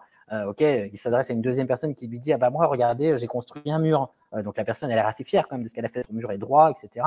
Et puis il voit une troisième personne à qui il dit mais en fait qu'est-ce que vous faites ici? Je comprends pas. Euh, il y en a un qui me dit qu'il travaille des pierres, qui fait un mur. En fait on construit une cathédrale. Et cette personne, la, troisième, est une personne un peu plus exaltée dans son mode de communication. et c'est cette personne qui, alors qu'elle fait le même travail que les autres, est en train de trouver du bonheur dans ce qu'elle est en train de, de, de fabriquer. Le rôle du manager apprenant, c'est d'aider le collaborateur à trouver sa place euh, dans euh, l'entreprise et, qu'il soit vraiment dans cette dynamique de euh, je, sais pourquoi à un moment donné, j'ai trouvé le sens de pourquoi je fais ça, je me développe et je prends le plaisir à travailler avec les personnes de mon équipe. C'est marrant parce que tu viens de, de citer les trois grands traits, euh, et c'était ma question d'après, quelles sont les trois qualités d'un bon manager, et tu viens de dire mot pour mot les trois qualités qu'avait cité Lucien Vincent, euh, qui est aujourd'hui coach, mais qui était anciennement VP euh, chez Renault Trucks, et qui disait qu'un manager, euh, c'était avant tout un, donc, euh, facilitateur, euh, apprenant, c'est-à-dire il va te donner les moyens pour te développer. Deux, il va être inspirant, il va te dire où aller euh, plutôt que comment y aller, etc. Et donc du coup là, on construit la cathédrale et transmettre ça à ses équipes. Et ensuite, la position de coach. on, va, motiver au quotidien, on va, on va peut-être accompagner aussi les gens sur le côté un peu plus émotionnel, etc. Et là, dans, dans ces trois, dans ces trois grands euh, critères, euh, j'entends, j'entends le mot compétence, compétence, skill, skill, skill qui revient tout le temps. Euh, ça a l'air, ça a l'air d'être au centre, euh, au centre de, de, de, ton équation. Et, euh, et, et justement, euh, tu penses pas que dans le futur, euh, cet aspect compétence qui est aujourd'hui géré par un secteur RH, un DRH, un responsable des ressources humaines, saura pas progressivement en fait à la GPEC, la GPEC, euh, donner, donner euh, les outils, les clés au manager pour surveiller les compétences de son équipe à son niveau. Euh, parce que surveiller les compétences à l'échelle d'une boîte, c'est bien au niveau de la stratégie, de savoir, machin, etc. Mais t'imagines le, le, job que c'est quand tu as une boîte de 200, 300, 400, 1000, 2000 personnes. Euh, la GPEC, c'est une tannée. Pour tous les DRH que j'ai interviewés, euh, avec qui je suis en contact, etc., c'est une horreur. La GPEC, euh, la gestion prévisionnelle des compétences à l'échelle d'une boîte, c'est une horreur. On ne peut pas faire les trucs en fonction du nombre de collaborateurs, les désidératas de chacun, etc. etc. Et est-ce que tu penses que... Alors, je te donne peut-être une solution, j'en sais rien, tu vois, moi je réfléchis en même temps que je parle. Mais si on donnait un outil au manager pour surveiller déjà rien que les compétences de son équipe à son niveau, c'est déjà un peu plus gérable. Ah mais, mais, euh, mais bien sûr, tu as totalement raison. C'est-à-dire que euh, aujourd'hui, euh, cet élément-là, alors même si, voilà, moi, je n'utiliserai pas le terme surveiller, parce que c'est mon côté anti-contrôle, mais, mais, mais en tout cas superviser potentiellement, ou en tout cas les, les, les voir, voir ce qui est en jeu et réussir à les mettre en avant mais pour le coup, j'aurais envie de dire, pour, pour moi, c'est même pas quelque chose du futur, c'est déjà quelque chose qui est en œuvre euh, et qui commence à être en œuvre dans l'entreprise. Tout à l'heure, quand je parlais des deux, euh, tous les six mois, des people review euh, qui sont mis en place dans l'entreprise chez nous. Alors, notre, c'est notre RH qui, qui suit ce système-là, mais elle, elle ne fait que récupérer les informations de nos managers. C'est-à-dire que ce sont les managers qui arrivent et qui présentent tous les collaborateurs de leurs équipes, mais tous, hein, euh, c'est pas que ceux qui doivent évoluer. Euh, donc ils, parlent en fait de chacun de leurs collaborateurs, et pour chacun de leurs collaborateurs, ils nous font un scan de, euh, euh, en tout cas, les points positifs qui ont eu lieu ces derniers mois, potentiellement les axes d'amélioration sur lesquels ils ont d'ores et déjà travaillé avec eux, ce qui reste encore euh, à mettre en œuvre et pourquoi euh, cette personne, euh, il la voit ou il demande une évolution la concernant sur tel ou tel poste ou pour le moment, il considère que c'est trop tôt pour avoir une évolution, mais qu'il prévoit pour lui ou pour elle telle ou telle évolution dans le futur. donc, et, ça, on, demande effectivement chez nous à ce que ce soit les managers qui le portent. alors, on a construit notre système GPEC, et donc ils ont, ils ont une base sur lequel ils peuvent travailler, qui est construit autour du référentiel respect hein, dont je parlais tout à l'heure. Hein, voilà, donc euh, on a notre référentiel autour de ça. et ils arrivent avec des éléments pour, pour présenter des choses à la RH et la directrice des opérations, le, DG qui participe, qui participe aussi au People Review. Et ça, ce People Review, il peut être fait dans toutes les entreprises. Hein. Enfin, c'est des éléments qui, sont, alors, qui, prennent un peu de temps, hein, mais quand on a défini les dates, ce que je disais tout à l'heure, hein, quand on les définit sur l'année d'avant et qu'on sait que euh, euh, le prochain People Review, il a lieu à telle date, celui d'après, il aura lieu à telle date, non seulement bah, les managers l'ont déjà dans l'agenda, donc ça veut dire que ils peuvent l'anticiper, eux, euh, pour les collaborateurs, et au fur et à mesure qu'ils suivent leurs collaborateurs, pouvoir se dire, voilà ce que je vais pouvoir aborder. Mais en plus, ça donne, pour les collaborateurs eux-mêmes, un, élément euh, de, date où ils savent que à tel moment, on va pouvoir évoquer pour eux de potentielles évolutions dans l'entreprise. Donc ça donne un, horizon à chaque fois à six mois euh, pour chaque personne pour euh, se dire bah tiens potentiellement il peut se passer des choses dans l'entreprise et je connais les dates où il va y avoir des people reviews. C'est ça, c'est ça. Utiliser l'entretien, euh, l'entretien même professionnel, le, truc obligatoire euh, pour, euh, pour, faire ce, c'est à ce moment-là qu'il faut le faire, quoi. Exactement. Et puis, et puis quand on demande à quelqu'un ce qu'il veut, vous, vous avez un référentiel GPEG du coup en interne, c'est ça, que vous mettez à disposition des managers? quand tu me dis apprenant, c'est-à-dire bah, il faut que la personne aussi, elle, elle veuille développer cette compétence. Elle, est, elle a un intérêt personnel à développer cette compétence. Elle en a envie, en tout cas. Et euh, est-ce que ça, tu le traques, tu le remontes? En fait, tu le est-ce que tu le supervises plutôt? Mmh Est-ce que euh, tu le remontes dans ton système? Et puis euh, après, derrière, si c'est en axe avec ta stratégie d'entreprise de développer cette compétence-là, allez, bim, on, on, met un petit budget là-dessus et c'est parti, quoi. Alors, des budgets, on en met. Par contre, aujourd'hui, euh, là où on, a encore à s'améliorer, c'est qu'on ne le trace pas. Euh, ça n'a pas fait partie des KPI. Alors, en revanche, tous nos managers sont des personnes qui euh, euh, ont envie de transmettre. C'est ce que je disais tout à l'heure, c'est-à-dire qu'ils ont cette vocation-là. Hein. Euh, un prof, euh, il a une vocation à transmettre à un moment donné. C'est pas, c'est pas, s'il fait ça à contre-cœur, en règle générale, les élèves le sentent et ça, ça se passe pas bien. donc, donc, nos managers, ils ont au départ cette envie de, cette envie de transmettre.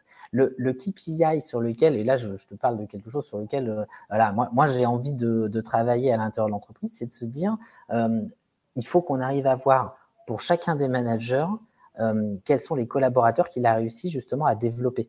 Soit sur un poste, euh, puisqu'on a notre JPEG et donc on a nos strates euh, sur les différents postes, soit sur d'autres teams sur lesquels il a pu envoyer à un moment donné tel ou tel collaborateur. Et que, ce, et que ce, ce cet élément-là soit un élément à un moment donné qui permet au, au manager d'avoir quelque chose. Rémunération ou pas rémunération, ça peut être un autre euh, élément. Hein. Ça peut être, euh, par exemple, euh, la possibilité, bah, parce que lui, en tant que manager, il y a un boulot qui a été fait, on lui dégage un budget même à, travailler, à faire quelque chose avec ses équipes, quoi. un truc de cohésion avec ses équipes. Mais, en tout cas, ça fait partie des éléments pour le, pour le moment qu'on ne, qu'on ne traduit pas avec une récompense. Voilà. Euh, et, donc, euh, et donc potentiellement, alors même si euh, je, pense que nos managers n'ont pas besoin de ce type de reconnaissance aujourd'hui, à partir du moment où, où, il y a quelque chose qu'on ne mesure pas, on ne lui donne pas de la valeur. Exactement, oui. C'est ça.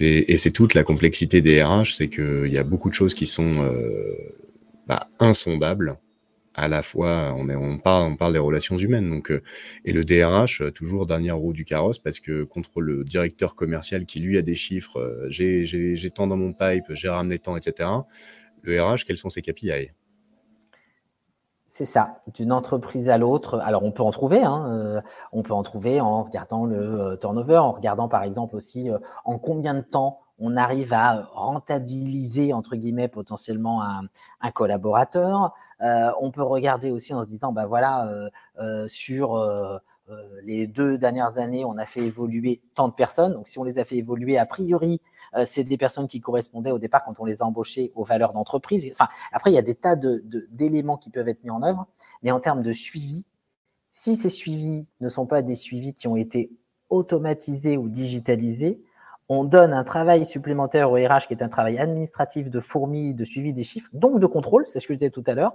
et qui lui fait perdre en fait son, son, travail au départ et son enjeu au départ, qui est d'engager les talents. Donc, c'est pour ça que je disais, il faut pouvoir le mesurer et mesurer à un moment donné quelque chose pour lui donner de la valeur, mais il faut que cette mesure, elle soit une mesure qui se, qui se construise très facilement et qui fonctionne à un moment donné euh, toute seule dans le mode de, dans, dans, le mode de, fonctionnement. Voilà. Euh, parce que le, risque, sinon, c'est de, de, se donner un travail qui sera un travail où on va remplir des tableaux et on va oublier en fait que euh, notre boulot premier, c'est la, relation, c'est la relation humaine, la relation à l'autre. Ok, ok. Si tu avais une baguette magique, Cyril, mmh et que tu pouvais créer ce que tu voulais, ce que tu veux, que ce soit un service, un outil, un produit, changer une partie du monde, même la nature humaine, j'en sais rien, n'importe quoi. Ce serait quoi? Alors, ce que je vais dire, il ne faudra pas que ce soit mal interprété parce que quand j'ai annoncé ça à mes collaborateurs bah, en 2012, pour le coup, c'était une, une, année importante pour nous, parce que vraiment, quand on a travaillé le côté collaborateur, etc., j'ai expliqué une chose qui, pour moi, je, garde en tête que c'est que, vers là qu'il faudrait tendre. J'ai expliqué que dans, dans un monde euh, féerique, magique, euh, donc avec la baguette magique hein, que tu viens de dire, euh, il faudrait que tous les salariés, tous les collaborateurs travaillent comme des bénévoles. et, et, et, moi, si je pouvais à un moment donné faire quelque chose, ce serait ça. Alors, ça ne veut pas dire que les gens doivent travailler et qui ne doivent pas être payés, parce que c'est ce que certains collaborateurs à l'époque m'ont reproché, m'ont dit euh, Cyril, tu es en train de nous dire qu'il faut, tu veux plus nous payer? Euh, Non, c'est pas ce que je vous dis. Je suis en train de vous dire que moi, je suis un associatif, voilà, je travaille avec pas mal d'associations, et que je vois en fait la passion, l'engouement avec lequel les, les, personnes travaillent, parfois sans être rémunérées, parfois sans attendre de récompense en fait donnée par l'autre, pas de reconnaissance, mais ils ont la reconnaissance de ce qu'ils ont fait.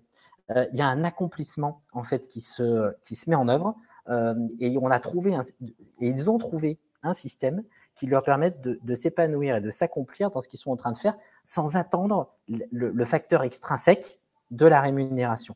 Et c'est ça en fait que, euh, si j'avais une baguette magique, je réussirais à mettre en place chaque personne à la bonne place, la place où il arrive à s'accomplir lui et où il se et où il, se, il se plaît dans ce qu'il est en train de faire.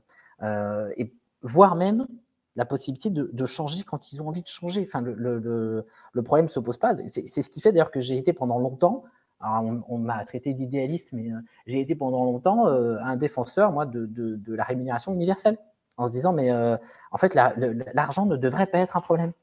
Euh, on devrait tous plutôt avoir un projet. Quoi. Euh, et euh, quand on travaille sur ce projet, être, tous dans cette dynamique où on, est collectivement engagé pour que ce projet, pour que ce projet fonctionne.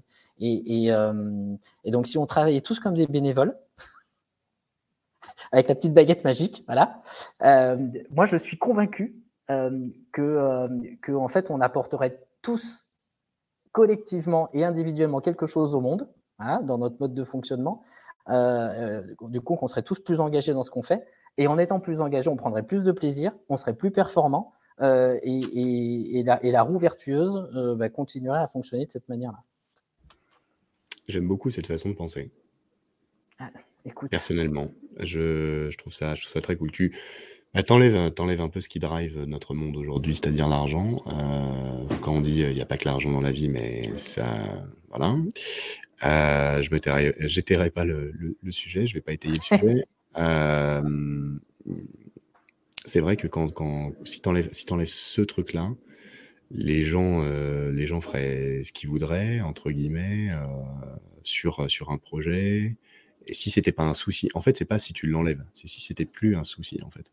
C'est ça, exactement si c'était pas une épée de Damoclès en fait qui, euh, qui était au-dessus de la tête des personnes. C'est pour ça que j'ai, à l'époque, je, alors j'ai enlevé le terme bénévole et j'ai transformé en collaborateur en disant être acteur, etc. Parce que j'ai bien senti que je bloquais un certain nombre de personnes. Mais, mais, euh, mais vraiment l'idée qu'il y avait derrière, c'était de dire euh, l'argent ne devrait pas être un problème. Voilà.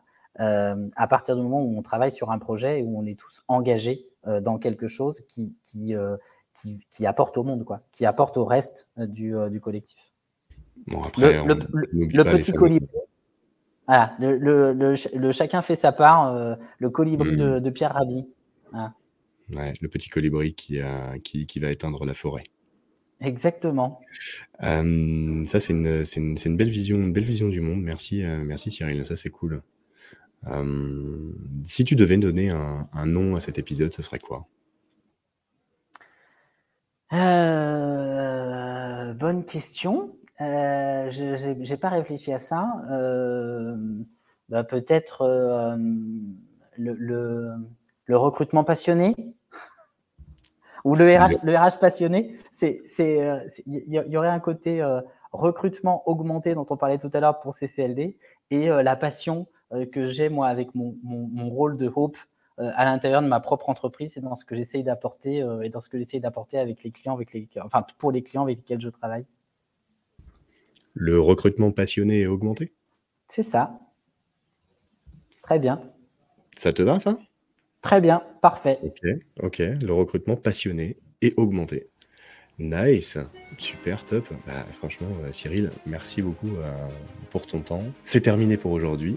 Merci d'avoir écouté cet épisode jusqu'au bout.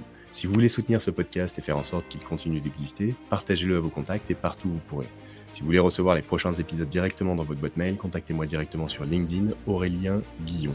On va mettre en place bientôt un site sur lequel vous allez pouvoir ajouter votre adresse mail et ce sera un petit peu plus automatisé. Si vous pensez à quelqu'un qui pourra intervenir dans un futur épisode, n'hésitez pas à nous mettre en relation directement par mail sur contact at teambuilder.fr. Retrouvez tous les épisodes sur vos plateformes préférées et n'hésitez pas à noter cet épisode 5 étoiles partout où vous pourrez. Votre futur n'est jamais écrit à l'avance. Faites qu'il soit beau pour chacun d'entre vous. Merci Cyril. Merci Aurélien.